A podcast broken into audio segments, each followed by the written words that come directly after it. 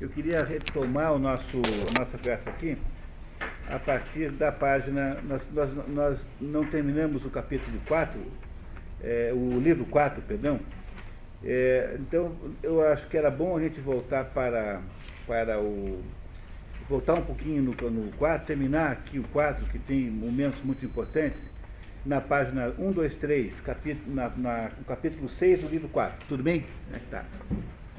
Então, estamos na página número 123, que é o capítulo 6 do livro 4. Aqui, aqui que a gente parou mesmo?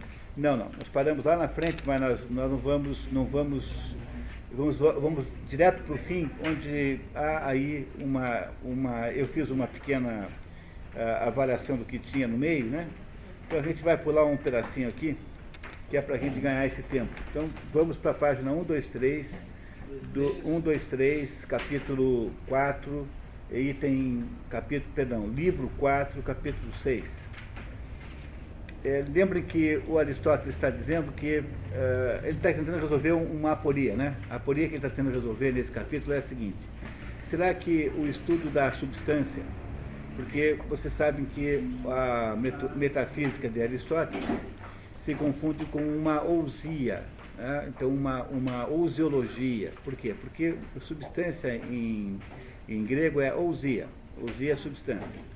E como para Aristóteles o que, o que interessa de fato é você descobrir o que as coisas de fato são, porque o que, que é estudar metafísica? Descobrir o que as coisas são de fato, de, de verdade o que elas são. Então, como ele chama é, que aquilo que é, aquilo que é enquanto é, chama de substância. Então, a metafísica, o estudo metafísico de Aristóteles é, na verdade, uma ousiologia.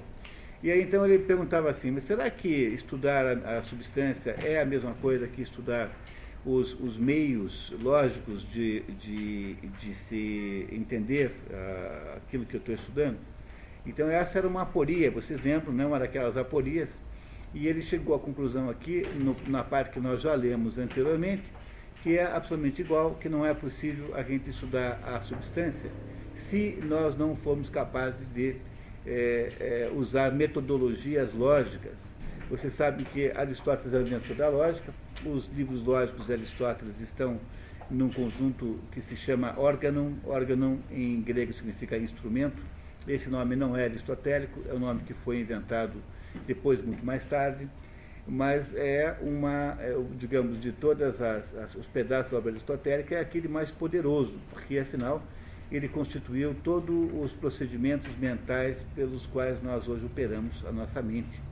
Não é que ele tenha inventado isso, quer dizer, ele apenas organizou e sistematizou isso. Né? Então Aristóteles é o pai do silogismo.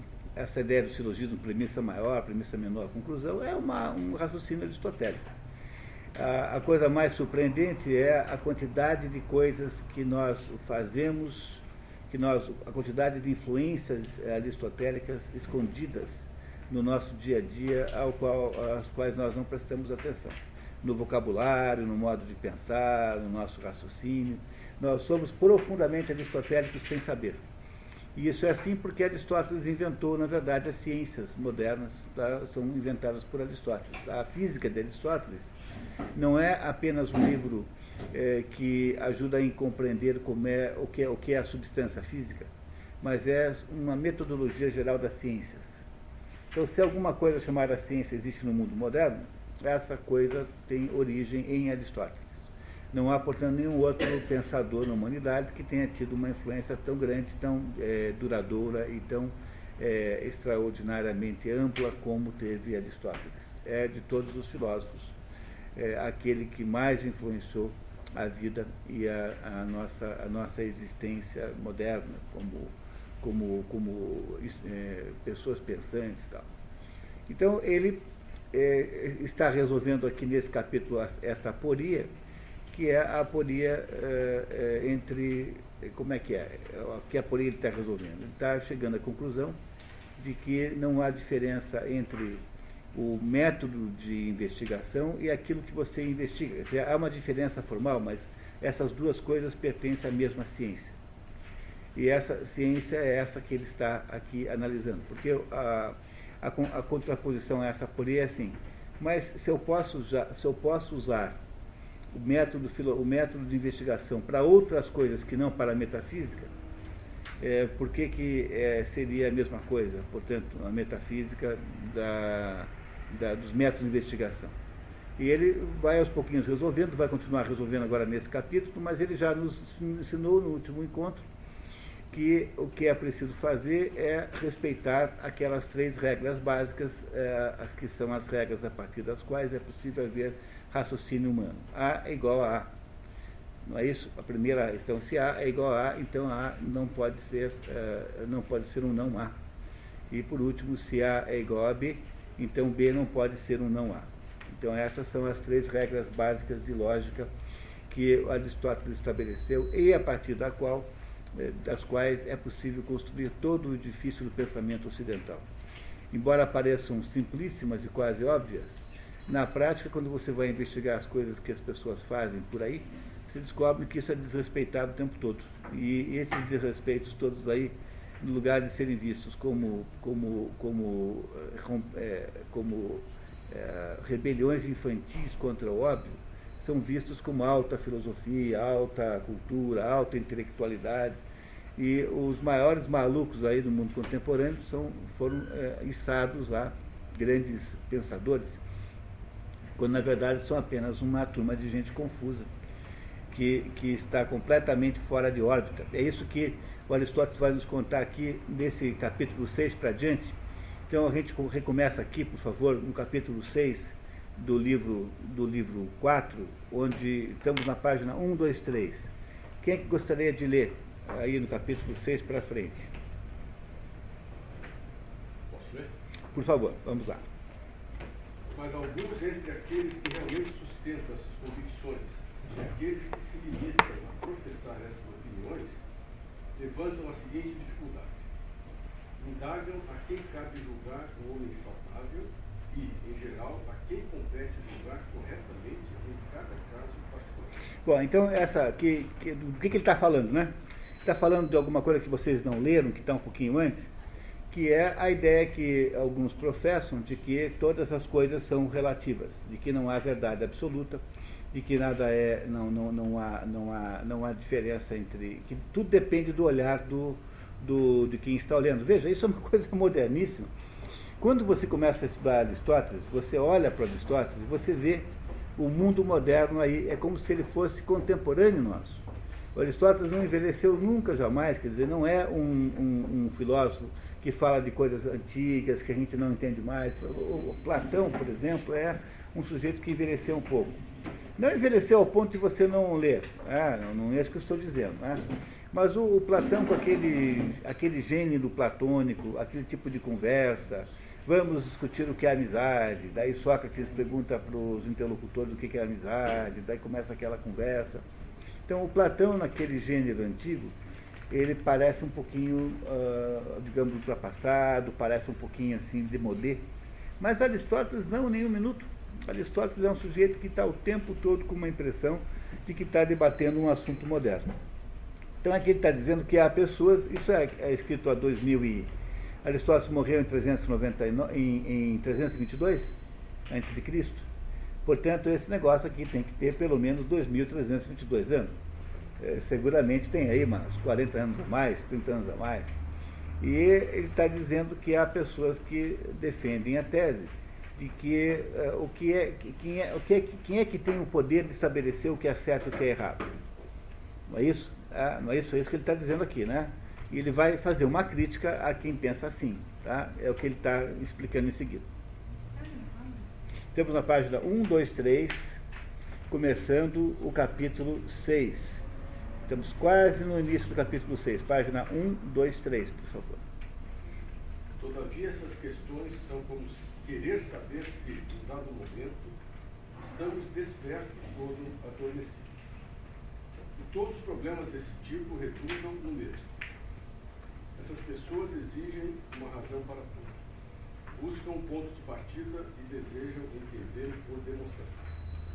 Ainda que a julgar por suas ações, revela-se evidente que tais indivíduos não têm condição. É, tá vendo? É assim. Quer dizer, o sujeito fica o tempo todo perguntando assim, você assim, ó, esse, esse livro é bom. Então, o que, que é bom? como é que eu posso provar que a Divina Comédia é um livro bom? É difícil conseguir provar isso, né? Porque é uma coisa que você sabe por intuição. Aliás, o bom, o belo e o, e o, e o bom, o belo e o, e o, e o, e o, é, o belo, bom e, e o correto, né? São o verdadeiro, né? Verdadeiro, sempre foram sinônimos. E as pessoas sabiam por intuição o que, era bom, belo e verdadeiro. Então, o, vocês, alguém esteve na, na ética nicômaca, lembrará que dentro da explicação sobre a alma que Aristóteles diz, é o seguinte, ó, na alma racional, que tem três almas. Né? A alma que todos os seres vivos têm, que é a alma vegetativa, a alma que só os seres, eh, os animais e o ser humano têm, que é a alma é, sensitiva, e a alma que só os homens têm, que é a alma racional. Dentro da alma racional, como componente da alma racional, há um componente chamado noético, que vem de nous. No, nous em português dá noético.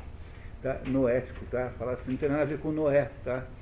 tá? Olá, não tem nada a ver com Noé. Noético é, é de nous. Nous o que é? Nous é, é o, o, o nous é uma expressão que significa espírito. É, ou intelecto, aliás, essa divisão de o ser humano ser formatado em corpo, alma e espírito é uma divisão aristotélica rigorosamente. É, vocês nunca subestimem Aristóteles, por exemplo, esse negócio de alquimia, né? Toda essa conversa de alquimia, que tem, é, que tem determinados aspectos monumentais, extraordinariamente interessantes. Toda a alquimia é baseada na física de Aristóteles. Então, Aristóteles produziu com essa maneira de fazer a filosofia que ele faz, de pegar um problema, ver como é que ele se divide, olhar para os seus pedaços, entendeu? Olhar, ele foi produzindo uma capacidade de descrição da realidade impressionante. Então, foi Aristóteles quem uh, apareceu com a ideia de que dentro da alma intelectiva, ou na alma racional, existe um pedaço que é meio de intuição, e por ser meio intuitivo, ele não é capaz de ser definido. E esse pedaço é alguma coisa transcendente ao ser humano, é como se fosse uma ligação do ser humano com Deus, que é aquilo que se chama de nous. Nous, nous é traduzido por espírito ou por intelecto. Então há um pedaço dentro da alma racional que não é humano, que é intelectivo, e, no sentido antigo da palavra, não no moderno.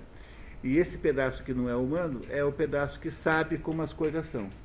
Então o Aristóteles está o tempo todo dizendo que esse pessoal que fica pedindo prova para tudo, é completamente equivocado, porque não é possível dar prova para tudo. Há determinadas coisas que têm que ser conhecidas axiológica, axio, axiomaticamente, ou seja, você parte do, de, um, de, um, de uma perspectiva de que é assim.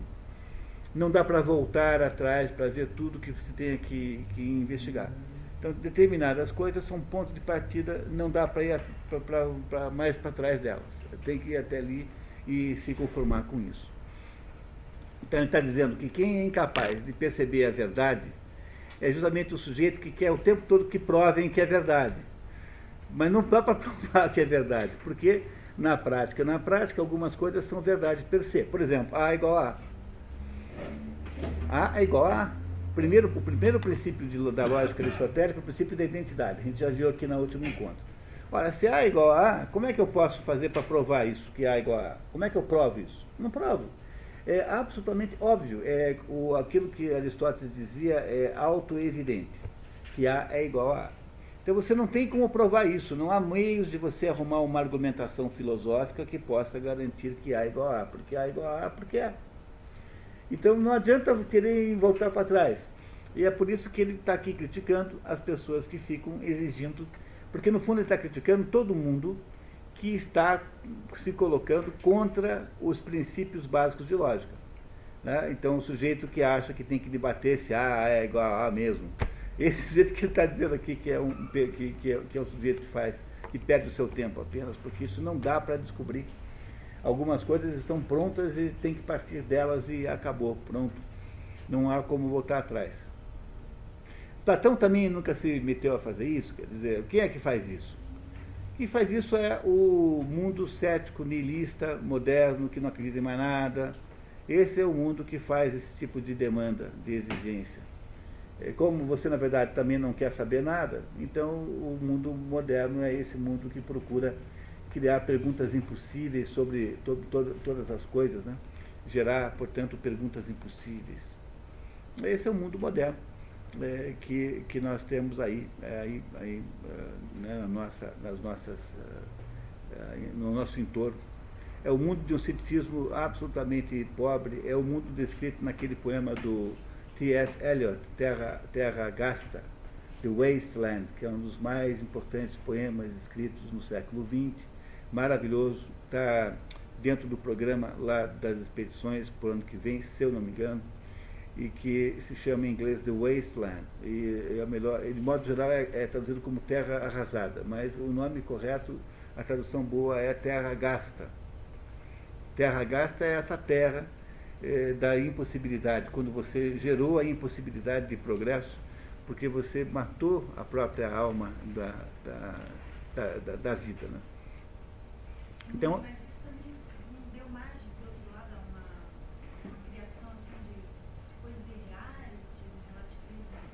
É, pois é isso mesmo que, que, que, ele vai dizer em seguida. Tá? Então, vamos deixar o, o Aristóteles complementar e vai, vai fazer uma avaliação do relativismo em seguida.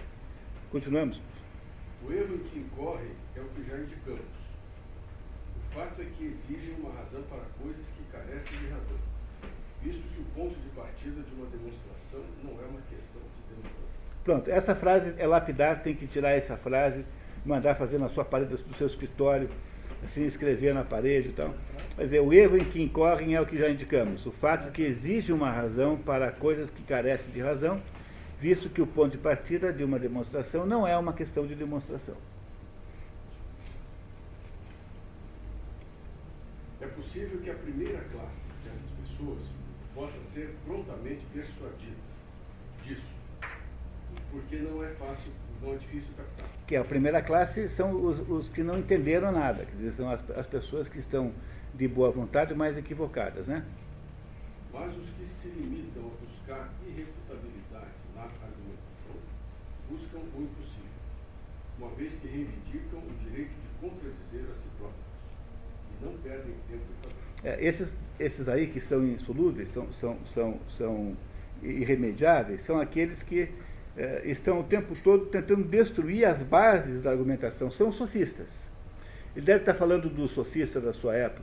São aqueles que estão é, dedicados a inviabilizar o pensamento. Esses aí são in, é, insalváveis porque eles não estão equivocados, eles estão maliciosamente tentando inviabilizar o pensamento. É isso. É por isso que o Mário Ferreira dos Santos tem um livro maravilhoso chamado é, a filosofias de negação e filosofias de afirmação. Então ele diz o seguinte desse filme, é, é, é o contrário, né? filosofias de afirmação e filosofias de negação. É um livro feito em diálogo socrático, em diálogo platônico, portanto, em que ele se põe lá no papel de um, de um ele é o Pitágoras de Almeida, acho, acho que é Pitágoras de Almeida. E ele, e ele então é, argumenta né, com, uma, com, com interlocutores fictícios que existem dois tipos de filosofia. Tem a filosofia que diz para você o seguinte, olha pessoal, eu acho que o mundo funciona assim, que é a filosofia de afirmação. Ela pode não estar certa, mas ela pelo menos está tentando explicar alguma coisa. Porque, afinal de contas, qual seria o sentido de você ter um esforço filosófico se não fosse para explicar alguma coisa? A ideia, vocês vêm aqui porque vocês querem ouvir do, do Aristóteles, que, na, que nada pode ser explicado, ou porque vocês imaginam entender melhor o mundo a partir do Aristóteles. Vocês vêm aqui simplesmente pelo fato de que vocês imaginam que Aristóteles vai ajudá-los a compreender melhor o mundo. Portanto, se não houver alguma afirmação, é que é completamente inútil esse, esse esforço. Agora, as filosofias modernas são filosofias de negação, são as filosofias que negam a possibilidade do conhecimento. Ora, se, se você nega a possibilidade do conhecimento, é, em que sentido teria uma coisa dessa? Né? E, e, até mesmo é, é sobre todo, todos os aspectos, até mesmo pelo aspecto de autocontradição, porque se você decreta que nada pode ser conhecido, isso não é uma forma de conhecimento? Quer dizer, o fato de que nada pode ser conhecido não é em si conhecimento? É, portanto, você não consegue sair dessa, é uma espécie de suicídio intelectual. E é, é isso que o, Aristóteles está nos dizendo que acontecia lá no tempo em que ele existia, que ele viveu. Havia filósofos naquela época que eram sofistas, que, que entendo, né? Filósofos no sentido lato da palavra, que eram aqueles sujeitos que ficavam o tempo todo fazendo um esforço para impedir que alguma coisa fosse compreendida. Ele está dizendo que não pode ser assim, você tem que partir de um, de um conjunto de pressupostos, senão não se entende mais nada. Ok? Continuamos. Entretanto, se nem todas as coisas são relativas, algumas existindo por si mesmas. Quer dizer, absolutas, né? Que são absolutas. Absolutas. Onde? Algumas coisas que existem por si mesmas são as absolutas, porque você não pode ter só coisas relativas, porque se você só tem coisas relativas e nenhuma absoluta, como eu sei que essas coisas são relativas? Nem todo fenômeno É. será verdadeiro, já que um fenômeno é um fenômeno para um determinado alguém. A conclusão é que aquele que diz que todos os fenômenos são verdadeiros torna todas as coisas relativas. Está vendo? Quer dizer, na hora que tudo é verdadeiro, então é tudo relativo. Não é isso? Tá, tá, tá, estão compreendendo isso? Quer dizer, não, não, nem tudo pode ser verdadeiro. Tem que ter. Porque como é que eu sei que alguma coisa é verdadeira, a não ser por contraposição ao falso? Se eu não tenho nada falso, como é que eu posso ser que alguma coisa é verdadeira? Eu só sei que alguma coisa é verdadeira porque eu comparo com as coisas que são falsas. Eu só sei que alguma coisa é relativa porque eu comparo com alguma coisa que é absoluta. É por isso que eu nunca consigo sair dessas aporias. Essas aporias são, são, são copas profundas. Eu chego e digo assim, não, tudo é relativo. Bom, então tá bom, então tá. Então, isso que você falou é relativo também? Tudo é relativo. Ah, não, isso não é. Bom, por quê? Só por causa dos seus belos olhos? Então, a única coisa absolutamente certa que alguém falou no mundo foi você que falou. Não é isso? Então, é- o resto é relativo? Claro que não. Então, quem diz que tudo é relativo está obrigado a aceitar a mesma relatividade para essa própria alocução, para essa própria expressão. Portanto, é, o que ele está dizendo não vale nada, realmente. Vale apenas relativamente a alguém, mas não é uma verdade absoluta. Então, eu não consigo jamais operar a minha mente assim. Porque se, se existem coisas relativas, necessariamente tem que existir coisas absolutas. Agora, o que é preciso lembrar, pessoal, é que essa noção de relativismo, quer dizer, a- a- que é no fundo uma atitude, uma atitude, eh, digamos, eh, de precaução, né? Você quando está o tempo todo vendo relatividades, né? Você está vendo, você está sendo preca- precavido. Dizer, ela funciona como, como atitude de precaução. Você pode ser preca, precavido e dizer assim, não, o que aquele fulano está falando, será que é, interessa a ele de alguma maneira? É por isso que ele está falando isso? Mas isso é apenas uma atitude preca, de, de, de, de, de cuidado prudencial, não pode ser transformado numa filosofia. Eu não posso ter uma filosofia chamada ceticismo, embora exista. Né? Eu não posso ter uma filosofia chamada relativismo, ainda exista. Porque qualquer afirmação que eu faça sobre qualquer coisa de uma filosofia chamada relativismo será necessariamente absoluta, é, porque senão não vale nada. Entanto, eu estou autocontradizendo a minha própria filosofia. Cristina, estamos na página 1, 2, 3, quase no final da, do sexto capítulo, né, da, da, no final da frase. Entenderam? Mas essa questão da, da filosofia relativista tem uma coisa a ver com a, a relatividade de, de Einstein? Nada. Nada. Muito, assim, mu- a re- relatividade de Einstein é uma ideia assim, que as leis da física eh, funcionam mesmo quando o fenômeno eh, refere-se a um outro sistema físico. tá? Então, é essa a ideia da relatividade de, de Einstein. Mas o que, o que se faz aí, modernamente, é uma outra coisa. Quer dizer, o- a ideia do relativismo moderno é, está associado com a perda da capacidade de, de, de, de hierarquização dos conhecimentos. Porque durante toda a história da humanidade, achava-se que havia uma hierarquia de conhecimentos. Essa é maior contribuição do Platão. Platão é o filósofo que produziu a ideia de hierarquia dos conhecimentos. Que a, a contribuição de Sócrates, maior de todas, é a dialética. A ideia de que para você poder eh, entender alguma ideia, é preciso raciocinar no contrário dela e ver o que acontece quando você faz o contrário. Esse é o pensamento dialético. Né? Então, o método de Sócrates é assim. Alguém fala, por exemplo, ah, o dia está bonito.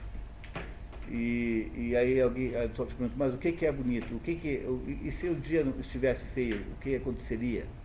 Ou seja, o método dialético é um método de contraposição do contrário daquilo que se diz para ver o que acontece na, na, na, na saída. É claro que o dia está bonito é um exemplo muito infeliz, porque ele não é um exemplo ao qual eu posso de fato contestar, porque ele é apenas uma opinião sobre o dia. Mas se eu disser assim, o homem descende do macaco. Então, como é que você raciocina dialeticamente? Você pergunta assim, bom, e se o macaco descendesse do homem? Ah, uma possibilidade. Quem pode afirmar para você que esses símios aí, de grande porte, é, esses homens de Neandertal, o, o, então o pé, pre, o, o pé grande, o Yeti, enfim, essas criaturas aí que são de vez em quando vistas aí, não são é, variações é, degenerativas do homem. Bom, você não sabe, né? Eu também não sei. Mas eu, eu, se houvesse alguma ciência nessa história, essa pergunta teria que ser feita necessariamente. Porque é dessa pergunta que nasce a possibilidade de ciência. Essa é a contribuição de Sócrates. A contribuição de Platão foi hierarquizar os conceitos. Ele diz assim, olha, Platão acha que existe uma coisa chamada mundo ideal, um mundo onde há as ideias e as formas ideais, e que esse mundo ideal é inacessível, embora nós sabamos como ele é, porque nós temos reminiscências desse mundo. Nós já estivemos lá um dia e vimos esse mundo funcionar, então nós nos lembramos como ele é. Então, o que, que nós fazemos aqui no nosso mundo, eh, que não é mais o mundo ideal, que é o mundo imperfeito? Nós tentamos copiar aquele.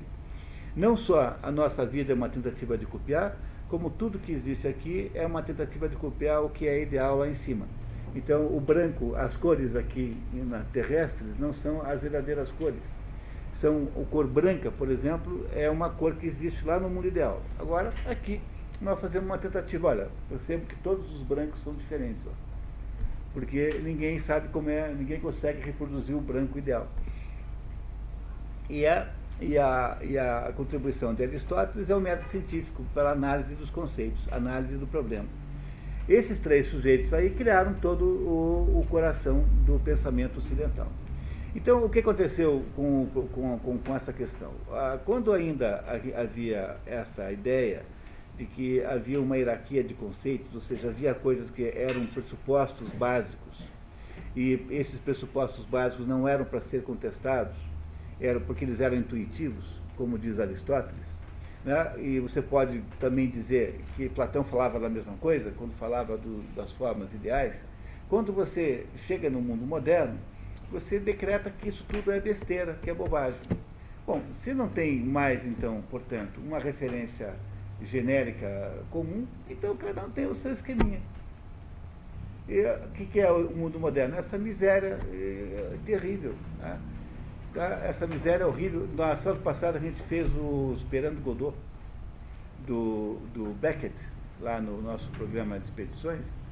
E uma conclusão importante sobre o Esperando Godot é o seguinte: o que aconteceu no mundo ocidental foi que as, as personagens, as personagens literárias que começam com a, os heróis da Ilíada. Qual é a primeira grande obra do mundo ocidental? É a Ilíada.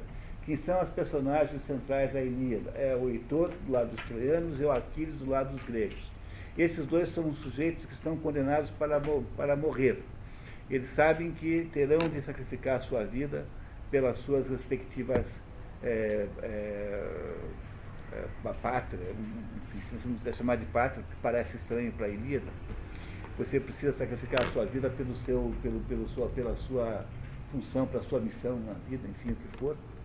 E essas personagens que o Aristóteles chamava de imitativo alto ou de personagens lendárias, tinha até dá para classificar nessas duas categorias, foram aos pouquinhos baixando, baixando, baixando, e que é que é a personagem literária central no mundo contemporâneo? É o bobalhão do Estragão, do Estragon e o bobalhão do Vladimir. São dois bobocas, dois dois eh, paspalhões que não conseguem fazer absolutamente nada, estão completamente bloqueados, autobloqueados, não conseguem fazer nada, nada, nada, ou seja, são aquilo que Aristóteles chamaria de personagens irônicas. É, e há, há, um modelinho aristotélico disso que é imprescindível vocês conhecerem. Aqui não, não tem fotocópia, né, Paty? que não, não. E na próxima vez eu trago para vocês um modelinho aristotélico disso. E tem já, é só fazer a cópia. Está tá pronto já? E a gente debate um pouquinho o modelo que, tá, que é o modelo da poética. É um esquema aristotélico, né? como todos os outros. Um esquema aristotélico da poética, em que você compreende o, como é que são os, os ditos modos, os modos de poder da, da, do herói. Na, na, na, obra ficcional, o herói pode ter diversos graus de poder. Pois o que aconteceu no mundo inteiro foi uma espécie de degradação da, do potencial humano.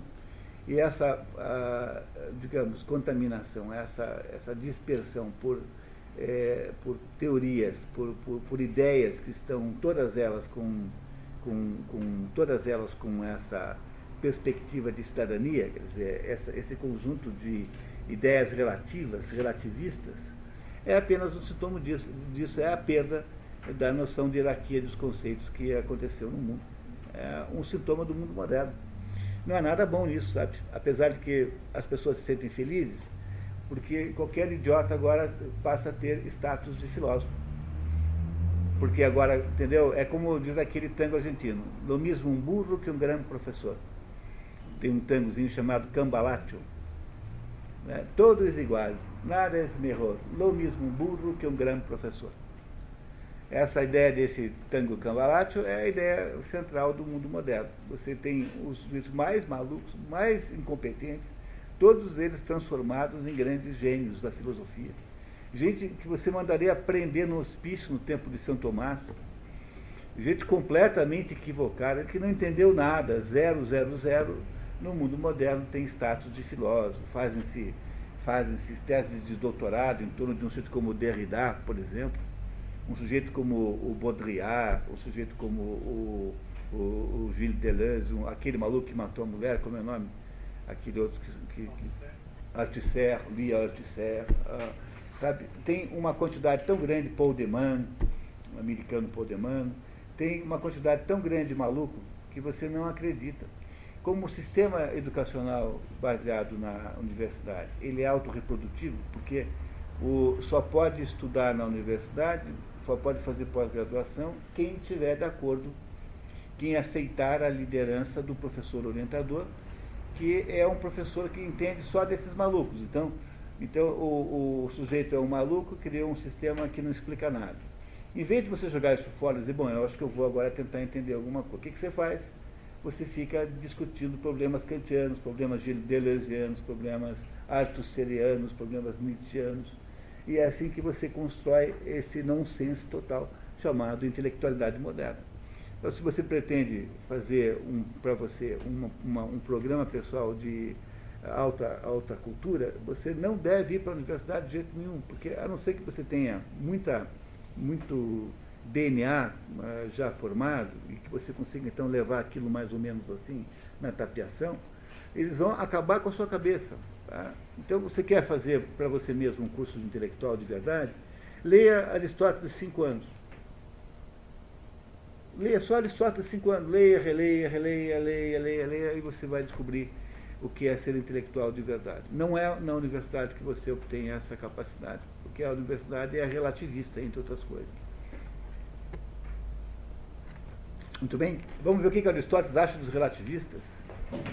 Assim, os que exigem algo irrefutável na argumentação e, ao mesmo tempo, reivindicam demonstrar sua posição, devem garantir-se declarando que o fenômeno que aparece é verdadeiro, não em si mesmo, mas para quem aparece, no momento em que aparece, no sentido e maneira nos quais aparece. Então, está vendo? Aquele que não aceita eh, que possa existir verdade em si próprio é obrigado a atribuir a verdade ao fenômeno então, o fenômeno será verdadeiro dependendo de quem o vê. O que é uma infantilidade tremenda, tremenda está em, tá em Aristóteles o problema. Tá? Olha, se demonstram sua posição, mas não a demonstram sem adotar a postura acima, o resultado será que não demorarão a contradizer a si mesmo. Com efeito, é possível que para o mesmo homem uma coisa pareça à visão como sendo mel, mas não apareça como tal para o paladar. E, como tem ele dois olhos, e se a visão desses não for igual, pode ser que as coisas não pareçam as mesmas para cada um. É, então, então é verdade, tá? Então eu tenho, eu tenho dois olhos e um olho é meio torto e o outro é normal. Então quando eu vejo essa garrafa de água, um olho vê de um jeito vê do outro.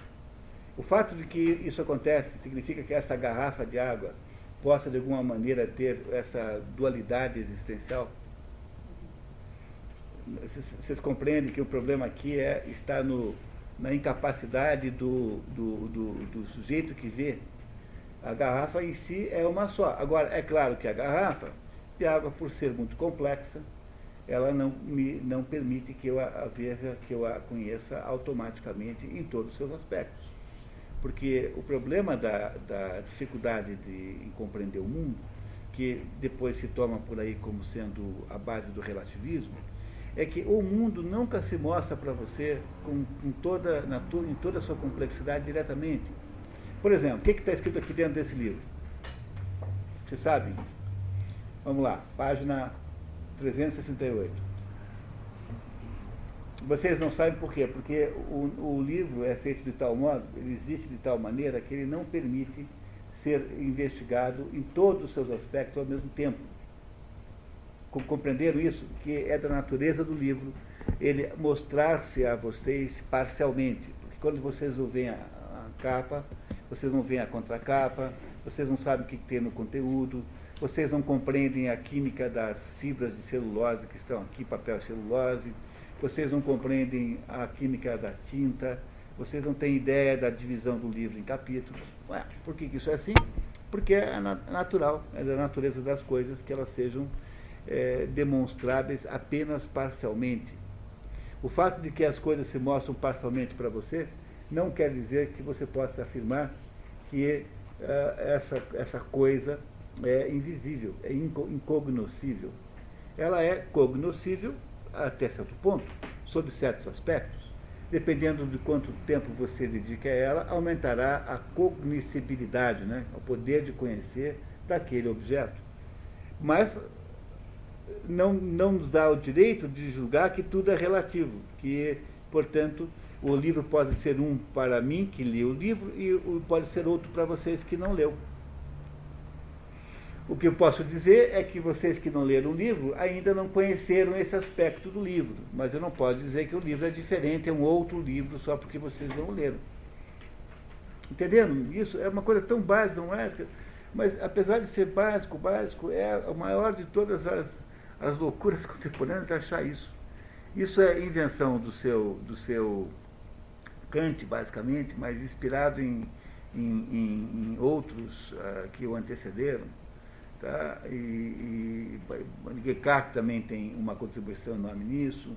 George Beckley tem uma contribuição enorme nisso. George Beckley era um padre inglês que morreu antes, quase antes de Kant morrer, eh, nascer, que dizia o seguinte, que não há realidade, o mundo externo não existe. O mundo externo é uma construção da nossa mente. Depois Kant pega essa ideia e a leva ao paroxismo. É, a ideia de que o mundo externo não existe. Eu não existo, vocês estão olhando para mim e a mente de vocês está inventando uh, uma pessoa aqui falando na frente de vocês. É, pois isso, por mais incrível que pareça, é a base da filosofia moderna está o Aristóteles dizendo há 300 e, 330 e poucos anos que isso não dá para fazer assim, que não, assim não se entende mais nada da vida. É, é o conhecimento é completamente impossível desse jeito. Continuamos. Diremos aos que afirmam, pelas razões anteriormente indicadas, que os fenômenos são verdadeiros e que, portanto, todas as coisas são igualmente falsas e verdadeiras porque não aparecem idênticas para todos, nem sempre idênticas ao mesmo indivíduo, mas frequentemente manifestam-se contrariamente ao mesmo tempo. Com efeito, quando cruzamos os dedos, enquanto o tato nos informa que há dois objetos, a visão informa que há somente um. Sim, mas não para o mesmo sentido, ou para a mesma parte dele. Da mesma maneira e ao mesmo tempo, de modo que, com esta qualificação, o fenômeno verdadeiro. Entendendo? Quer dizer, é, o fato de que as pessoas percebem coisas diferentes não significa que todas as visões são verdadeiras ao mesmo tempo. Tá? Não é isso? Quer dizer, o fato de que para um, um determinado fenômeno tem um sentido e para outro tem outro, isso não implica em dizer que aquela coisa pode ser, por exemplo, uh, o, o, teve um páreo no, na corrida de cavalo. O cavalo que você apostou ganhou. E o cavalo, os outros perderam. Então aquele páreo foi bom e ruim ao mesmo tempo. Não, não dá para falar assim, porque, porque o fato de que alguns gostaram ou não gostaram não implica em que o páreo seja bom e ruim ao mesmo tempo. É isso que ele está dizendo aqui. Que o fato de que você tem uma diferença de percepção das coisas não implica em que as coisas não sejam, não possam ser de alguma coisa idênticas a si próprias. Quer dizer, A é, continua sendo igual a A. E, e não dá para dizer que A é igual a não A ao mesmo tempo que é igual a A. Ele está aqui fazendo, na verdade, defendendo aqui o princípio da não contradição. Tá? É isso que ele está fazendo na última aula, já continua fazendo isso. Mas talvez seja por, por esta razão que aqueles que argumentam pela discussão e não por experimentarem uma dificuldade são levados a dizer que o fenômeno não é verdadeiro em si mesmo, mas verdadeiro para quem percebe. E como afirmamos antes, são levados também a tornar tudo relativo e dependente da opinião e da sensação, de modo que nada acontecerá, aconteceu ou acontecerá. A menos que, primeiramente, alguém haja formado uma opinião a respeito. Se assim não fosse, está claro que todas as coisas não seriam relativas então, veja, como é possível ter um sujeito como Kant, que escreve a obra de Kant no século XIX, né? Kant é do início do século XIX. Como é que é possível um sujeito como Kant, que é um sujeito que, afinal de contas, deve ter estudado Aristóteles, é, no século XIX já existiam os livros todos de Aristóteles, os alemães haviam feito todas as compilações, já existia, a, a, acho que já existia quase aí a versão do Becker, que é a versão oficial. Como é que pode um sujeito como Kant ler Aristóteles depois inventar a filosofia que inventou. A ideia de que não é possível compreender as coisas como são, mas as coisas como são, é, são, são, são como o nosso, a nossa mente as define. Ou seja, que as coisas não, não são como são, porque elas são resultado da interveniência da mente, e, portanto, elas são como a nossa mente quer que elas sejam. Ora, é, essa ideia kantiana né, que é uma ideia básica da de Kant, é o que ele está dizendo que é burrice fazer. Então, vejam o quanto teve de haver de, de, de, de decadência e de rebaixamento mental no mundo para que pudesse se, se, ter instalado as bases da filosofia moderna. É, é terrível, é uma coisa horrível, horrível, horrível. Então não é tanto uma questão de inteligência, porque esses sujeitos são inteligentíssimos, Hegel, Kant, ah, um sujeito, Hegel, Kant, um sujeito inteligentíssimo. É uma questão de mudança básica de perspectiva de conhecimento.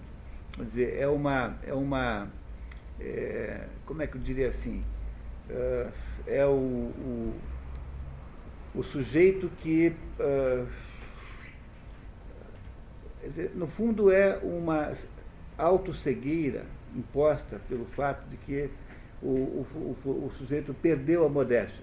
Na hora em que ele perdeu a modéstia, perdeu a humildade, na hora em que ele se, se, se destaca, na hora em que ele abandona o papel de criatura e acha que ele é o criador de tudo, na hora que o sujeito perde essa visão de subordinação a uma outra coisa, ele automaticamente começa a produzir bobagem. É, é uma, é uma, uma, um resultado de uma humildade, de uma falta de humildade diabólica, quase se pode dizer assim. Tá? Quer dizer, uma das funções técnicas do diabo, no sentido metafísico da palavra, é, é, produzir esta desconfiança profunda do homem da sua origem de criatura. Né? Porque o, o, o, diabo tem duas técnicas básicas de ação. Uma é imobilizar você, assim, ó, você não pode fazer nada, nem tente. Essa técnica básica é a técnica do diabo de Jó, da história de, de Jó, essa técnica daquele diabo. Essa é a técnica do mundo moderno em que você infantiliza todo mundo, nem nada pode ser mais feito, então as pessoas ficam esperando que o Estado apareça para resolver o seu, o seu problema. E a outra técnica é você dizer para o ser humano que ele é Deus mesmo, ele propriamente é Deus, ele mesmo é Deus. Então, se ele é Deus, tem de ser da mente dele que nasce a explicação para o, para, para o mundo. Ora, se você é Deus, como é que você pode criar uma teoria em que você está subordinado a alguma coisa maior. Você ficou, obviamente, no primeiro lugar. Então, você é Deus, você é Deus, acabou o seu problema. Aí para frente, você tem que descobrir como é que você inventou o mundo. Vocês compreendem que é uma coisa, no fundo, de natureza diabólica? Tecnicamente falando, né? né? não religiosamente falando, mas tecnicamente falando, é uma coisa de natureza diabólica. É a perda da noção de criatura mesmo, a perda da noção da hierarquia platônica, é jogar fora todo o conhecimento antigo para penetrar numa bobagem como essa que Aristóteles está dizendo aqui, que não é para fazer, que é besteira. Está falando isso há 2.400 anos. Continuamos. Ademais, se uma coisa é uma, é relativa a uma coisa ou a alguma coisa determinada. E se a mesma coisa é tanto uma metade quanto igual, ainda assim o igual não é relativo ao. Para o sujeito pensante, ser humano e o objeto do pensamento são idênticos, idênticos ser humano não será o sujeito pensante mais o objeto do pensamento. Por outro lado, se cada coisa for considerada como relativa ao sujeito pensante, este será relativo a uma infinidade de coisas especificamente diferentes. Ele vai explicar agora isso que ele disse nesse exemplo seguinte. Tenhamos como adequadamente estabelecido que a mais certa das crenças é de que afirmações contrárias não são ambas verdadeiras simultaneamente, e que as consequências que resultam da rejeição dessa crença, e portanto as pessoas a rejeitam. Então, então, olha só, tenhamos como adequadamente estabelecido que a mais certa das crenças, ou seja, o axioma mais importante de todos para pensar, é de que as afirmações contrárias não são ambas verdadeiras simultaneamente. Então, se A é igual a A, A não pode ser um não A. Portanto, se alguma coisa é absoluta, então ela, a outra coisa tem que estar errada, não pode ser certa relativamente a alguém. Não é isso? Quer dizer, se, se eu digo assim, está chovendo, eu não posso dizer que está não chovendo ao mesmo tempo que está chovendo. Porque ou está chovendo ou está não chovendo. Ah, não, mas espera aí, mas aí depende do, de quem está vendo a chuva. Porque pode ser que alguém que esteja vendo a chuva não esteja vendo a chuva chovendo, porque a chuva, afinal de contas, é um construto mental. Ela é, não é uma coisa real e concreta, é alguma invenção da mente humana. Essa bobagem é o que ele está dizendo que não é para fazer. Então, quando você, como é que você não faz isso nunca? É quando você mantém-se fiel à ideia de que A é igual a A. Então, qual é a consequência de você desrespeitar a primeira regra de lógica aristotélica, que é a regra da identidade, o princípio da identidade? A é igual a A. Quando você desrespeita isso, você vira um relativista bobalhão. Um sujeito que acha que tudo é relativo. Você pega, por exemplo, os relativistas morais, que são o exemplo mais comum, imagino, né? Ah, porque esse negócio de moral é um negócio que é muito variável. Veja, quando a minha avó era, quando a minha mãe era menina e estudava no colégio interno em São Paulo, acho que ela não, ela não estudava colégio interno, né? Ficava semi-interno. As meninas tomavam banho é, de roupa. Não é verdade? Tinha que tomar banho de roupa, não podia não, tomar banho de roupa. Não sei como é que fazer, mas tomar banho de roupa. No colégio, Madre Cabrini, em São Paulo. Você estudou no Madre Cabrini? Sabia que era assim? Ah, então, você tem que falar com a sua colega, Vilma. Ser... Também era assim. Também era assim, tá? Bom, hoje em dia, dá para andar pelado na praia. Independente, em certas praias no Brasil é permitido andar pelado na praia. Então, veja como as coisas são. Tá? Então, esse negócio de moral é um negócio que não tem nenhum cabimento. Veja, moral é a coisa mais relativa do mundo. Mas pense um minuto comigo agora. Então, se a gente admite que houve uma mudança de código é, sobre comportamento de nudez feminina. Ah, não é isso? Quer dizer, vai desde uma coisa como a situação do Mar de Cabrini até uma praia de nudismo. Então, há uma mudança de comportamento nesse código. O fato de que existem eh, sistemas morais que apoiam coisas diferentes, ou seja, há dois sistemas morais muito contraditórios entre si, que parecem ser incompatíveis um com o outro, não uh, está apenas confirmando a ideia de que sempre há um sistema moral? Portanto, a noção de moralidade de que é certo que é errado continua sendo, está, está permanentemente aí presente. Quer dizer, continua havendo a, aquele tribunal interno de, daquela ambivalência, faço ou não faço. Ora, o código externo varia conforme a época, o país, etc, etc. Agora, você não pode dizer que não exista um processo de dúvida moral permanente no ser humano, porque o processo de dúvida moral independe do código externo, que estabelece, digamos, uma, uma permissão para uma coisa ou uma interdição de outra. Portanto, no fundo, no fundo, a vida, é, a vida moral, ou seja, a dúvida moral, a ambiguidade, né, faço ou não faço, é permanente no ser humano. Não dá, portanto, para você imaginar que, que, que, a, que a, nós estejamos livres da moral de alguma maneira, em algum momento, nós sempre estaremos prisioneiros dela. Agora, o que acontece é que os códigos variam, mas os códigos variarem é apenas uma prova de que alguma coisa fica que os unifica, porque se os códigos variassem, eles, eles variam, mas eles nunca destroem a regra. A existência de uma regra e a existência de uma, de uma, de uma postura que é possível e necessária. Esse é o problema central do, relativismo. O relativismo só entende, só enxerga as aparências do fenômeno e nunca entende o fenômeno na sua essência. Então, há determinadas regras morais que são permanentes. Por exemplo, não se deve matar os outros. Essa é, é muito uh, diferente à época. Né? Essas são permanentes. Por isso é que disse que os dez mandamentos não são, na verdade, dez orientações né, de natureza, digamos, uh, de natureza propositiva da igreja, mas são dez condições para que a vida humana possa existir. E, portanto, aqueles, aqueles valores que estão inseridos nos dez mandamentos de alguma maneira ou de outra, são permanentes, sempre irão existir. Acontece que a formatação de cumprimento desses dez mandamentos pode variar conforme a época. Mas o fato de que ele varia conforme a época é só apenas uma prova de que tem um coração moral que continua sempre intacto. A variação é a prova de que há uma coisa que está sempre intacta, que é a abordagem moral central. E é por isso que o relativismo não vai a lugar nenhum né, porque o relativismo é autocontraditório.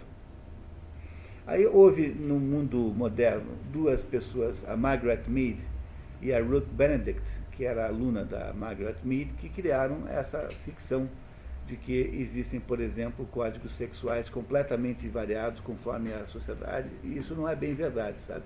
O que na verdade elas fizeram foi eh, fazer um enorme exagero de determinadas situações excepcionais, e transformar essas situações excepcionais em, em padrão, quando na verdade nunca é assim. Então há uma regularidade muito grande de atitudes sexuais no mundo também. É, você pega, por exemplo, o caso dos gregos. Né? Dos gregos havia uh, um hábito da pederastia. Uh, homens maduros que tinham lá amantes jovens. Isso, em nenhum momento na história da Grécia foi visto sem polêmica. Sempre foi polêmico. Quer dizer, não era uma coisa que existia é, independente de crítica social. Aristóteles acha isso um horror. Né? Aristóteles já disse que isso é um horror, uma abominação, disse para nós aqui na, na, na, na Ética Nicômaco. Platão não se sabe o que pensava, Sócrates certamente não gostava. Mas você vê, há uma, há uma, uma é, campanha política para a relativização dessas coisas no mundo moderno. E essas coisas não são tão relativizáveis assim quanto a gente pensa, não. Tá? Por quê? Porque, no fundo, no fundo, não dá para você ter A, é, ser A e não A ao mesmo tempo. No fundo, você precisa manter determinadas constâncias, senão a coisa não pode ser. É, é, não, não, não é possível você compreender a realidade a não ser por esse critério. É, continuamos. E como a contradição de uma afirmação não pode ser verdade ao mesmo tempo da mesma coisa, evidencia-se que contrários não são aplicáveis ao mesmo tempo à mesma coisa. Porque em cada par de contrários, um deles é uma privação, não menos do que é um contrário. E é uma privação de substância. É, você não pode ser vivo e morto ao mesmo tempo. Né? E que se diga, a propósito, que privação é a negação do predicado a algum gênero definido. Portanto, ser possível afirmar. O que, que é isso? Né? Uma, um predicado, algum gênero de, de, de, definido. Então é assim, o homem está andando. Andando é um, é um predicado a homem, que é a, a substância, não é? Então, o homem que está andando não pode ser um homem que não está andando ao mesmo tempo que está andando. Eu não posso afirmar essas duas coisas ao mesmo tempo, porque A é igual a A, A não pode ser não A. É isso que ele está dizendo. Por mais que pareça óbvio, tudo isso que a gente faz hoje em dia de filosofia é uma contestação clara dessas regras básicas de lógica. Né? No fundo, é por isso que ela, que ela é completamente sem cabimento.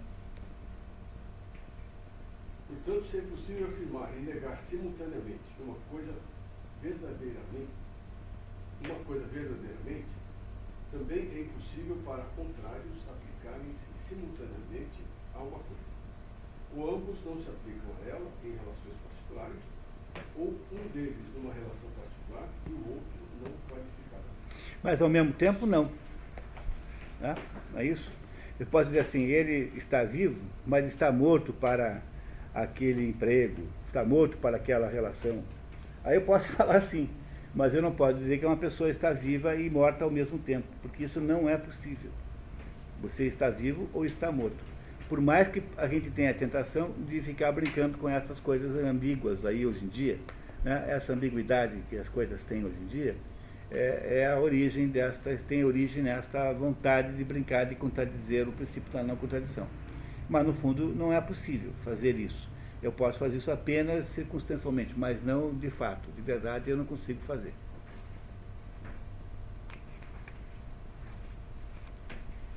Pouco com efeito pode haver qualquer intermediário entre declarações contrárias. De um tema ou assunto devemos ou afirmar ou negar uma coisa, seja o que for. Isso ficará claro se começarmos por definir Bom, então, qual é o conceito de verdade e falsidade de Aristóteles? Aqui preciso parar um pouquinho para explicar para vocês. Ele está numa, num outro livro chamado da, da, Interpretação, que é um dos livros que, que estão no órgão, um dos livros que fazem aquele, aquele coração lógico. Né? Então, o que, que é para Aristóteles o conceito de verdade e falsidade? Então, a, o, a, a verdade e a falsidade para Aristóteles estão sempre no discurso humano, nunca nas coisas. Então, digamos, eu vou, então eu vou, uma, eu vou começar com um exemplo. Então eu digo assim, gato. Dá para dizer é, que isso que eu falei, é, gato, é verdadeiro ou falso? Não. Porque gato não é alguma coisa passível dessa análise, né? Porque gato é gato. Né? Gato não existe? Gato existe. Eu disse gato, portanto, disso não se pode dizer que é verdadeiro ou falso, não, não está sujeito a essa diferença, a palavra gato. É? Agora, se eu disser assim, o, o gato, a, a, o gato está correndo, aí eu posso afirmar se é verdadeiro ou falso? Posso. Porque eu só posso afirmar que alguma coisa é verdadeira ou falsa quando eu estou analisando uma determinada predicação a essa coisa, e não a coisa em si própria. Todo substantivo, toda substância, todo substantivo, ele não é passível de, de afirmações de verdade e falsidade. Então, se eu disser assim, aurora, é verdade ou falso? Mas nenhuma das duas coisas, é a aurora. Estou apenas mencionando uma substância. Não é isso? Né? Prova, é, é verdadeiro ou falso? Prova não significa nada. Agora, se eu disser prova difícil, aí eu já posso entrar no mérito se é verdadeiro ou falso. Não é verdade? É, é ou não é, pessoal?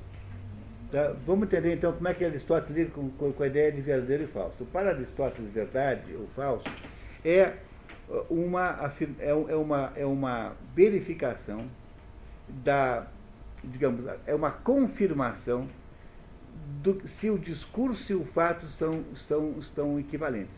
Por exemplo, você tem aqui, nesse momento, aqui na nossa frente, um gato mancando, que eu disse assim, esse, o gato está mancando, então vocês todos irão concluir, é verdade o que acabou de falar, porque de fato o gato está mancando. Se eu disser apenas gato, isso não é verdadeiro nem falso, porque gato é apenas gato. Então, para Aristóteles, verdadeiro é, é uma, a propriedade do discurso. A verdade não está na coisa em si. A verdade está na mente humana. É a mente humana quem é capaz de dizer verdade ou falso, conforme haja ou não uma coincidência entre o discurso, entre a, a afirmação e o fato que está sendo analisado. Então? é que só, só pode afirmar que alguma coisa é verdadeiro ou falso se você tiver alguma propriedade, com relação a alguma propriedade da, do substantivo. Porque o substantivo em si próprio não pode ser verdadeiro ou falso. Se eu disser bisturi, o que é bisturi? Bisturi é bisturi. Não se pode dizer que isso é verdade ou falso, porque é apenas bisturi. É a denominação de uma substância. Agora, se eu disser bisturi afiado, aí então eu estou predicando o bisturi. Estou dizendo que o bisturi tem uma característica ser afiado. E sobre esta predicação é possível debater se ela é verdadeira ou falsa. Mas não sobre o bisturi sozinho. E tampouco sobre a predicação sozinha. Se disser afiado, ué, afiado é o quê? Afiado.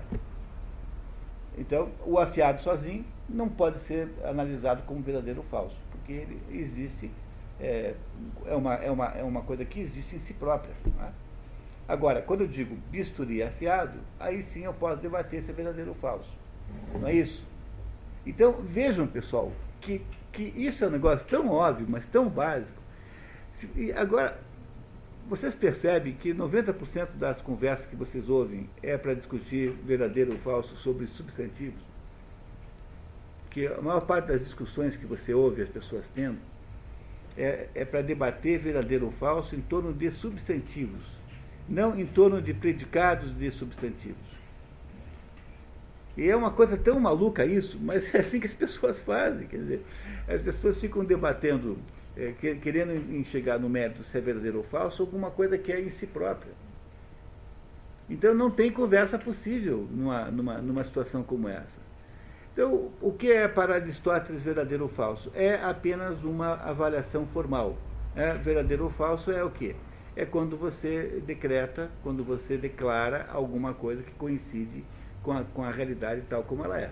Então aí você está falando a verdade. Quando você diz o contrário, quando você diz uma coisa diferente, então é falso. Então isso é verdade ou falso. Agora, a verdade e o falso, portanto, não estão na coisa em si, mas estão onde? Na nossa mente, estão na nossa maneira de falar. Um relativista acha que não há verdade ou falso, porque se todo mundo se vale todo, né? Então, qualquer pessoa que diga oh, o gato não existe, também vale. Tá? Daí o sujeito vai dizer, não, porque em física quântica é assim. Eu fiz um curso do gerente quântico e me ensinaram que na física quântica a gente tem muitos a, a realidade ela é composta de muitos mundos paralelos e que cada uma cada pessoa inventa o mundo que bem entender então para uma conversa dessas quânticas dizer que o gato não existe é tão legítimo quanto dizer que o gato existe. Mas eu não posso fazer isso porque eu estarei é, aí desrespeitando o princípio da não contradição. Porque se o gato existe, ele não pode não existir ao mesmo tempo que ele existe. Porque isso é impossível. Agora, o gato pode não existir. Então, a noção de verdadeiro ou falso depende da noção de existência objetiva. Sei que vocês compreendem isso agora, é muito importante entender isso aqui, tá? Dizer, a noção de verdadeiro ou falso, que depois levará à noção de, de, de, de certo e errado, depende da consideração de que possam existir coisas que existem mesmo. É assim, deixa eu ver. Se, como é que você faz para destruir o sistema moral de uma sociedade? Você quer que todo mundo mude o que acha verdadeiro e que passe a acreditar que verdade é uma outra coisa. Mas para você poder fazer isso, você tem que destruir a noção de realidade objetiva. Como é que você faz isso? Você precisa destruir a noção de que A é igual a A, senão você não faz. Então, para poder fazer a engenharia social que produzirá pessoas que irão encampar uma outra, outros princípios morais além daqueles que são tradicionais da nossa sociedade, quer dizer, para a gente fazer o pessoal sair do conjunto de princípios morais judaico-cristãos, por exemplo, que é o que fez a nossa sociedade existir. E adaptar-se a outro, a adquirir outro sistema moral qualquer, é preciso, em primeiro lugar, é, dizer para elas que não há realidade objetiva. Portanto, que A não é igual a A. Que A pode ser não A, que A pode ser igual a B, mas também pode ser não B, e assim por diante. Todas as possibilidades existem. Por que, que você precisa fazer isso? Porque se você não fizer isso, você não consegue destruir a noção de, de verdadeiro e falso. E, e, a noção de verdadeiro e falso é a noção que está por trás de todo o princípio da moralidade. porque mesmo que você considere as variações dos sistemas morais, é, mesmo assim, em qualquer época, as pessoas irão raciocinar em torno daquilo que acham que é verdade e, e em torno daquilo que acham que é mentira. Não é assim? Quer dizer, veja, mesmo que você considere que os costumes hoje em dia são mais liberais, esses costumes liberais são considerados legítimos, são verdade, portanto, do ponto de vista moderno.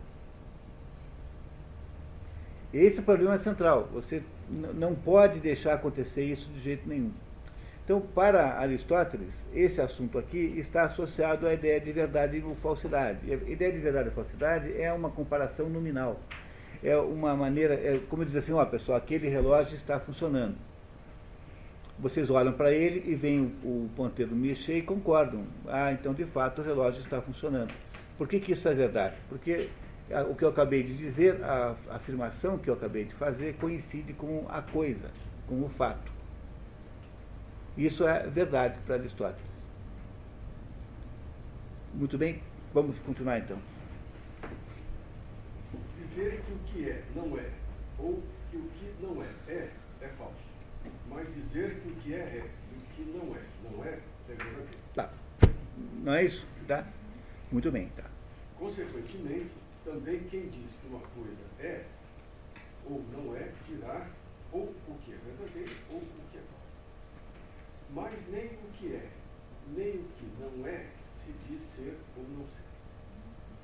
Além disso, um intermediário entre contrários. O será, ou como o cinza está entre o preto e o branco, ou como aquilo, aquilo que não é, nem homem nem cavalo está entre homem e cavalo.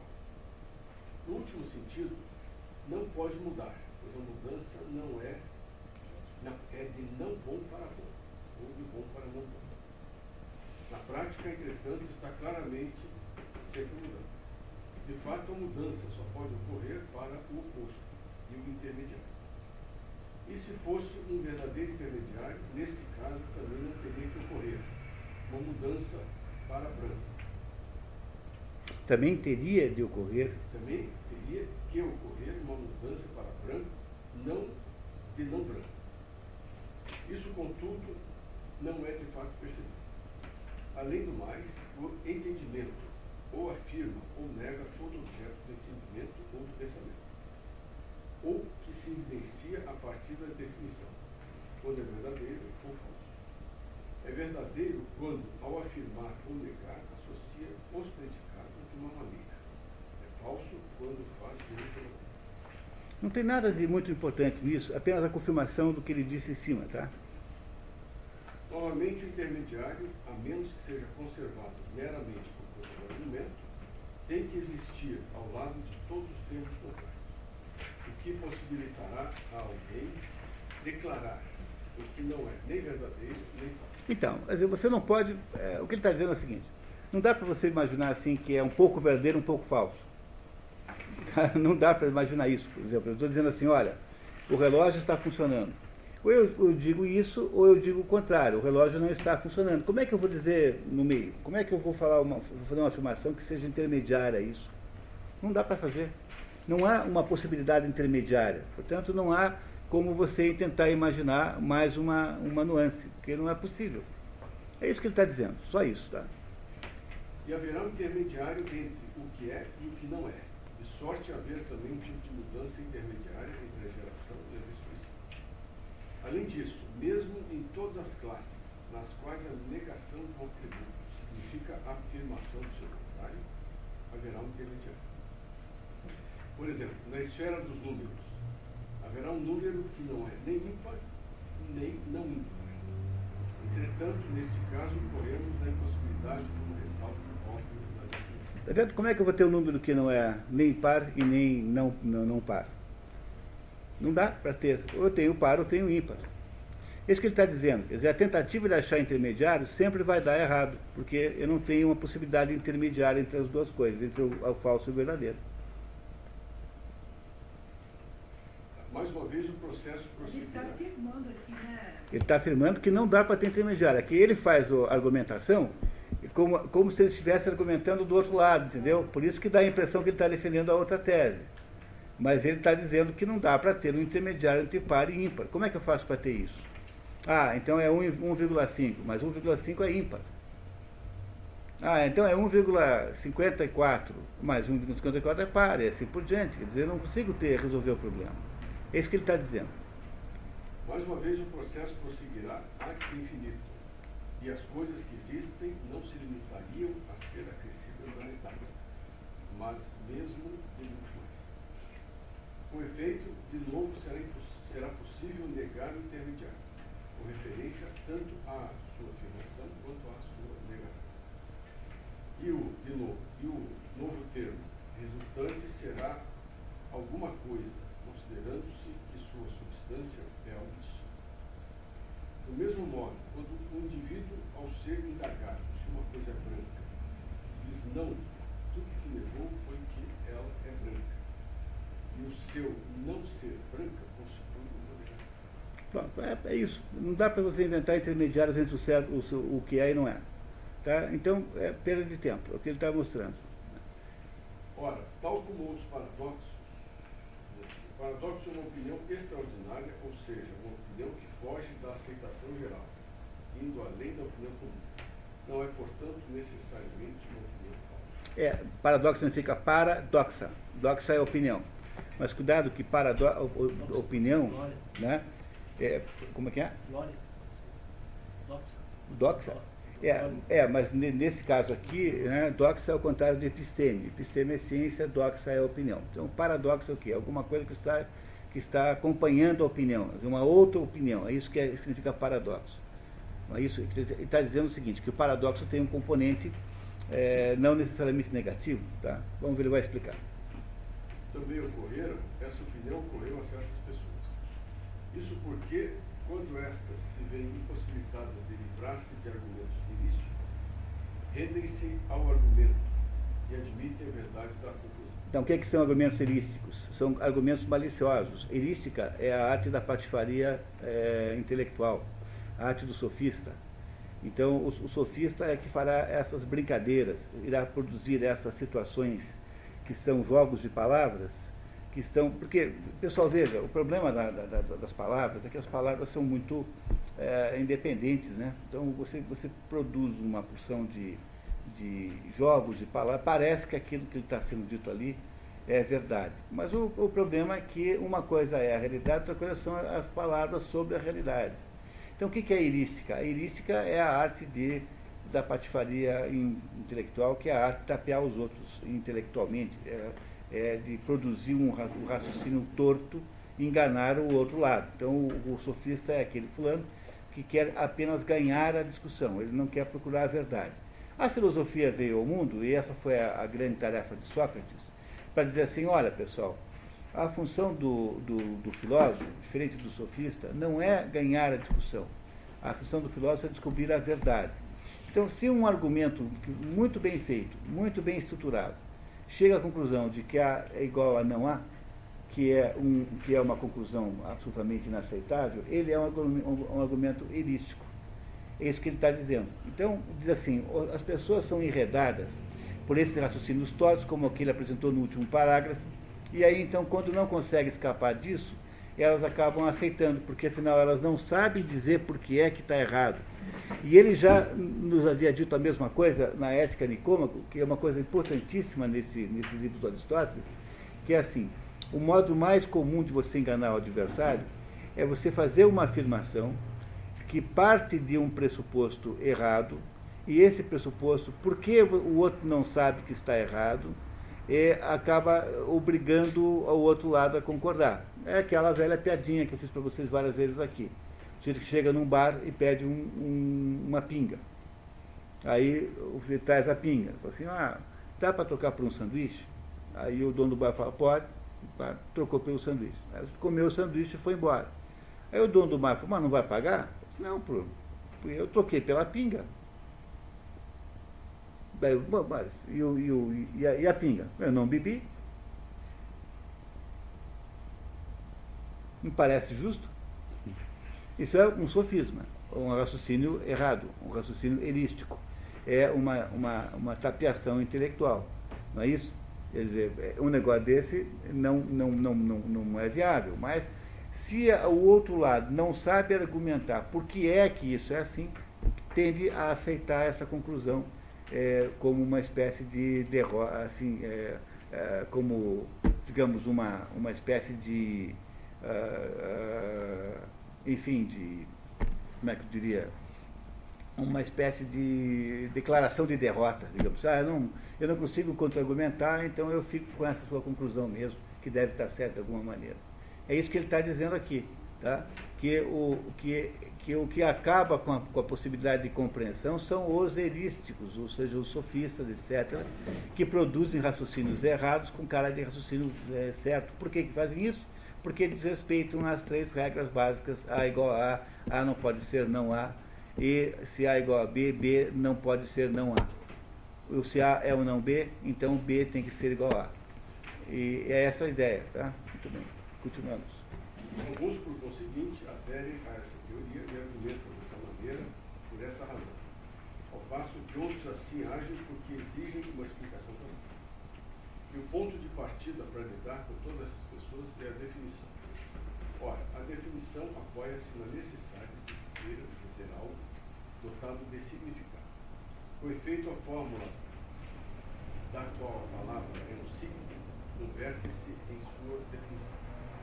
A doutrina de Iraque, segundo a qual todas as coisas são e não são, parece tor tornar tudo verdadeiro, passo que a de Anaxágoras, segundo a qual há um intermediário nos termos de uma contradição, parece tornar falso. Porque quando as coisas são mescladas, mescla não é nem boa nem não boa, resultando que nenhuma declaração que possa ser feita é verdadeira. Está vendo? Quer dizer, ele está dizendo é, que tanto a tese de um Heráclito, que tudo é e não é ao mesmo tempo, quanto a tese do outro, de que tudo é e não é parcialmente, é, são erradas. E, e, são erradas por quê? Porque são maneiras de, de pensar que desrespeitam o princípio da identidade. E as pessoas não percebem e acreditam nisso. Então ele está fazendo apenas uma crítica aos argumentos sofísticos de, é, de nesses dois casos, né, são dois é, pré-socráticos. Mas aí, isso, isso, não tem nada a ver com aquela outra parte que nós vimos, que ele é, coloca aqui para tudo ao meio termo e que o meio termo é a situação ideal. Aquilo só. Ah, bom, boa, boa, boa pergunta, tá? Então é assim. Aquilo que nós vimos na ética Nicômaco só vale para questões morais. Por quê? Porque para, para o Aristóteles, pessoal, é importantíssimo entender isso, tá? Foi, foi boa a sua lembrança. É assim. Para o Aristóteles, há, há três pedaços da alma. A alma é composta de três pedaços. O segundo pedaço da alma, que nós compartilhamos com os animais, ele é composto pelo, pelo, pelas sensações, pela, pela interação com o meio ambiente, pelos sentimentos que nós é, é, resultam em nós da, da, dos estímulos externos e pelos nossos desejos de relação com o mundo externo. Então, ele é, é sensível sensível ao mundo externo. E, esse, e é nesse mundo aí, nesse pedaço da nossa alma, que estão os nossos desejos. E os nossos desejos, os nossos comportamentos, e as nossas ações, e o nosso modo de nos comportarmos perante o mundo. O assunto da ética é esse. A ética é a arte do comportamento humano. Bom, então o que acontece com, com, com o comportamento humano? É que ele está sempre é, prisioneiro de uma, de uma ah, de uma, de, digamos, de um espectro amplo de possibilidades. Com relação, por exemplo, à coragem, tá? eu posso ser um sujeito excessivamente corajoso, então, eu, quando, se eu for um sujeito excessivamente corajoso, eu serei um sujeito temerário. Eu vou enfrentar um, um batalhão inteiro sozinho, seguramente eu vou morrer em 15 minutos, né? porque eh, determinadas eh, coragens não são viáveis. Né? Então, a temeridade é um, é um exagero de coragem. Em compensação, a covardia é o exagero contrário. O sujeito que não quer fazer nada, que não se, não se predispõe a lutar, ele é um covarde. E o sujeito que quer fazer tudo é um temerário. Onde é que está a sabedoria? Está no meio termo. O meio termo é produzido por quem? Não pela alma sensitiva, porque a alma sensitiva não entende essas coisas. Ela apenas reage aos estímulos externos. Então, há dentro da alma intelectiva um pedaço da nossa, da nossa da, uma das funções da alma intelectiva, da alma racional, chamado Fronesis, ou Frônesis, é o, o que a gente poderia traduzir como sabedoria prática. Ou seja, dentro da alma racional, existe uma função dessa alma racional que controla a alma sensitiva. Então, quando você se depara com uma perspectiva de um exagero, então alguma coisa para você, não, peraí, não vou, não vou exagerar nem para um lado nem para o outro. Então, para assuntos de comportamento moral, existe de fato um meio termo. Esse, essa justa medida, o meio termo, é produzida pelo quê? Pela alma racional, pelo, pela função frônesis da alma racional, que controla a alma sensitiva. Agora, esta ideia de justa medida só existe para assuntos comportamentais humanos, porque quando se trata de episteme, que, que é saber o que é verdadeiro e o que é falso, não é mais frônesis que resolve isso. Agora é a outra função da alma racional chamada episteme, que é a capacidade de perceber. Na verdade, é mais do que isso, né? porque na verdade é a mistura de nous com episteme que dá justamente filosofia.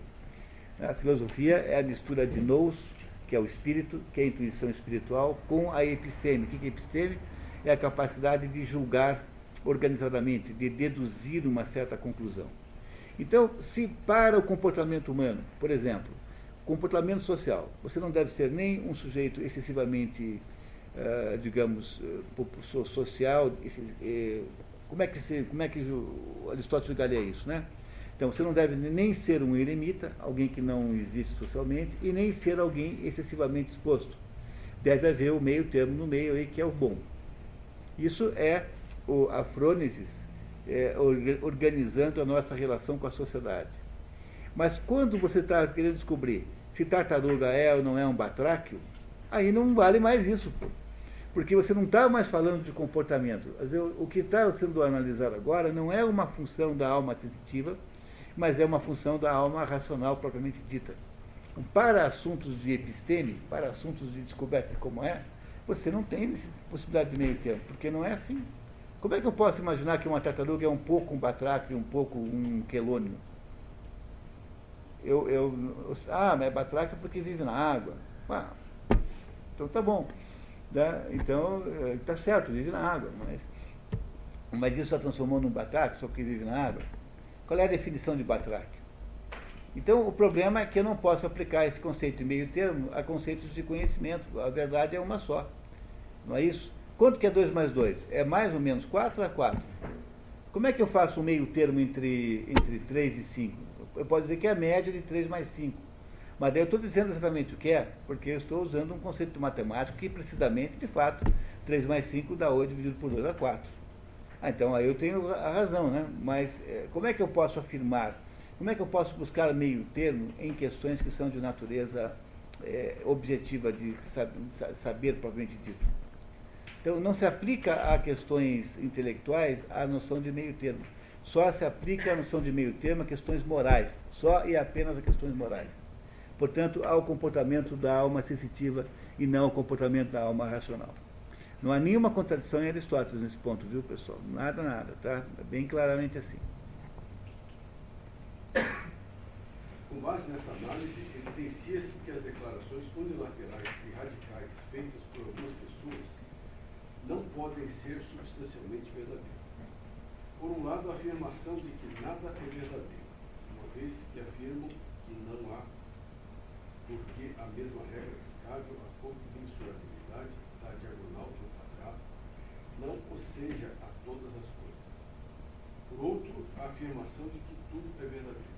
Então, essas duas afirmações estão erradas. Tá? Estão erradas e são absolutamente impossíveis de sustentar. Ele vai explicando em seguida. Por outro, por outro, a afirmação de que tudo é verdadeiro. Essas teorias são praticamente idênticas à de Heráclito já que a teoria que sustenta conjuntamente que todas as coisas são verdadeiras e todas falsas, também emite cada uma dessas afirmações separadamente. De sorte que, se não são impossíveis que se são impossíveis combinadas, se são impossíveis combinadas, também são impossíveis individualmente. Além disso, é evidente que há afirmações contrárias, que não podem ser simultaneamente verdadeiras. Nem, por outro lado, podem todas as afirmações serem falsas, ainda que é o que pareceria mais possível diante do que foi dito. entanto, contra todas essas teorias devemos exigir, como sustentamos anteriormente, não que alguma coisa seja ou não seja, mas que as pessoas afirmem algo que tenha significado, de modo que possamos argumentar a partir de uma definição, começando por aprender, aprender o que significa falsidade. Entenderam, pessoal, o que, que eu acabei de dizer para vocês? Que é assim, eu só posso, eu só posso afirmar que alguma coisa é verdadeira ou falsa quando eu digo assim, quando eu digo alguma coisa sobre outra coisa. O gato é amarelo. Então aí eu já posso debater se é verdadeiro ou falso. Então o que está dizendo é o seguinte, que não, a questão fundamental é que você só tem verdadeira verdade ou falsidade com relação a afirmações humanas. E essas afirmações humanas são a base de todo o raciocínio sobre se é verdadeiro ou falso. Então, se eu disser apenas gato, eu não posso falar nada sobre gato, porque gato apenas não é verdadeiro nem falso. Agora, se eu disser o gato está brincando com o novelo de lã, isso a gente pode verificar e de fato confirmar ou negar, conforme esteja ou não brincando com o novelo de lã. Portanto, tudo começa, para Aristóteles, toda a ideia de verdade ou falsidade é sempre originada na afirmação de alguma coisa sobre outra. Entenderam? A afirmação de alguma coisa sobre outra, na predicação de alguma, de uma, alguma substância, de algum substantivo. Então eu não posso falar é, pôr do sol apenas, eu não, eu digo pôr do sol não significa ser verdadeiro ou falso, mas um pôr do sol bonito é alguma coisa que eu posso debater. Né? Apesar que aí, nesse caso, é difícil, né? porque afinal, trata-se de gosto. Mas alguma coisa objetiva. Né? O, o, o, o sol pôs-se a, a poente e não a, a nascente. Esse eu posso afirmar e posso ir verificar se é verdade ou não é. Então o que ele diz é o seguinte, que tudo começa, todo o processo de verdade e falsidade depende da afirmação que se fez sobre alguma outra coisa. É isso que será analisado como verdadeiro ou falso, e nada mais além disso. Portanto, dizer que tudo é verdadeiro, que tudo é falso, é completamente impossível. Qual é o cabimento que tem uma coisa dessa? É isso? Continuamos, por favor. Se aquilo que for verdadeiro afirmar coincidir com aquilo que é falso negar, será impossível que todas as afirmações sejam, sejam falsas. Uma vez que uma parte da contradição é necessariamente verdadeira. Ademais, se é necessário, no tocante a todas as coisas, serem ou afirmadas ou negadas, impossível que ambas as partes sejam falsas, já que unicamente uma das partes da. De fato, a consequência notória da exposição de todas essas teorias é que elas destroem a si mesmas. Porque aquele que diz que tudo é verdadeiro torna a teoria composta à sua também verdadeira. pois não é verdade? Entendeu? Se você diz, o senhor que fala assim, tudo é verdadeiro, está dizendo o seguinte, que também é verdadeira a afirmação tudo é falso. Estão entendendo como não dá para afirmar isso? Como o relativismo é completamente insustentável? Veja, isso, isso aqui é um fulano há 2.400 anos fazendo pouco de, de, de, quem havia feito isso lá no, no, tempo dele. E hoje a gente acha que isso é mais a maior de todas as ciências, a coisa mais importante do mundo. Então aquele que diz que tudo é verdadeiro, então está justamente viabilizando o contrário do que ele está dizendo, porque dizer que tudo é falso também tem de ser verdadeiro, já que tudo é verdadeiro. Né? Continuamos? De fato, a consequência notória E quem diz que tudo é falso torna-se menos falso. E se apelam para exceções, um que exclusivamente a teoria oposta não é verdadeira. O outro que somente sua própria teoria não é falsa. Nem por isso deixarão de ser levados a postular a verdade ou a falsidade de um número infinito de asserções, já que a asserção de que a asserção verdadeira verdadeira é também verdadeira processo que caminhará ao infinito. Na verdade, nem estão certos os que sustentam que todas as coisas estão em repouso, nem os que defendem que todas as coisas estão em movimento. É, essa é uma outra briga pré-socrática grande, né? Entre o Parmênides e o, e o, é, e o Heráclito. Né? Então, esses dois também brigavam em, relação a esses dois assuntos. Um dizia, tudo é movimento, dizia Heráclito. Eu não posso posar colocar duas vezes o meu pé no mesmo rio, porque o rio terá mudado. E o Parmênides dizia não tem movimento nenhum. É essa briga que ele está aqui tentando uh, explicar. Com efeito, se todas as coisas estão em repouso, as mesmas coisas se manterão sempre verdadeiras e falsas, quando sabemos que esse estado de coisas, evidentemente, é mudança. De fato, o próprio enunciado, enunciador de uma asserção não existia num tempo e novamente virá a não existir. Isto é, estando submetido à geração e destruição, o indivíduo existe numa determinada e restrita faixa de tempo, não existindo nem antes e nem depois. Então, aqui é preciso parar um minutinho para explicar para vocês o conceito de geração e de, e de, e de, e de destruição, que é um conceito fundamental em Aristóteles. O que Aristóteles diz é que tudo aquilo que tem em si a própria potência da semovência, ou seja, que tem em si a capacidade de se movimentar, que é aquilo que está no mundo físico, portanto, aquilo que pertence à natureza, tudo isso está sujeito ao princípio da geração e da corrupção. Tudo é ciclo, tudo nasce e depois morre. Então, é isso que ele está dizendo. Dizer, como é que eu posso afirmar que não há movimento se eu vejo uma pessoa nascer e morrer? Então, houve algum movimento de uma de um ponto para outro? Não é isso? Então, é óbvio que há movimento. Mas, em compensação, a pessoa que nasceu e que morreu é a mesma pessoa, é o João. E, portanto, é alguma coisa que não mudou durante esse tempo todo. Essa eh, situação é uma situação tensional, in, completamente insolúvel. De fato, a gente tem coisas que permanecem, mas também há alguma mudança na permanência. Ah, os dois fenômenos acontecem ao mesmo tempo. É isso que ele está explicando aqui para nós, tá? Vamos ouvir o Aristóteles. E se todas as, todas as coisas estão em movimento, nada será verdadeiro, ou seja, tudo será falso. É, porque se o João não é o mesmo João, por exemplo, da, da, da, semana passada até essa semana aqui, vocês são os mesmos pessoas que vieram aqui. Então, se não houvesse nenhuma, unifica, nenhuma unidade, apesar que vocês estão 15 dias mais velhos, como é que eu posso garantir que vocês são as mesmas pessoas que estiveram aí há 15 dias?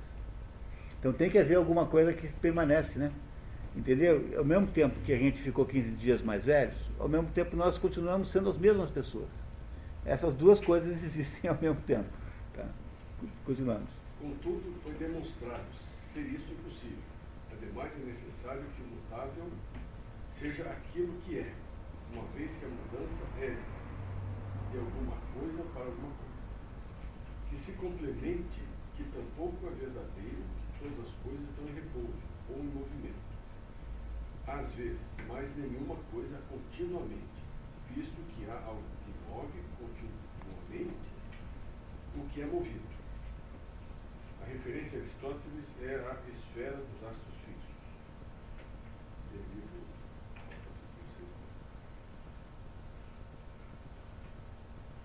Além do que o primeiro motor é ele mesmo não movido. Quem é o primeiro motor? É Deus.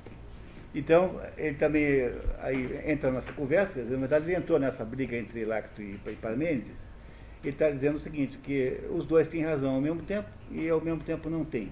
E há coisas que não, se, que não, que não mudam nunca, que é Deus. Mas no fundo, por que ele está fazendo isso? Porque ele quer, na verdade, provar que existem coisas que são é, mais. É, que há determinadas substâncias que são eternas e, portanto, essas substâncias são as substâncias mais importantes para o estudo da filosofia primeira. No fundo, ele está hierarquizando as coisas, mostrando que é, são essas coisas que transformam esse livro aqui numa espécie de teologia. Porque, no fundo, é essa a expressão que ele mesmo deu para o seu próprio livro. O livro que nós estamos vendo aqui é uma espécie de teologia de Aristóteles. E eu botou primeiro, embora ele não chame isso de Deus, nunca, é uma necessária é, é, substância que não pode ter sido movida por ninguém. Portanto, a tese de que tudo é movido também não pode ser verdadeira, porque o motor primeiro não é movido de modo nenhum.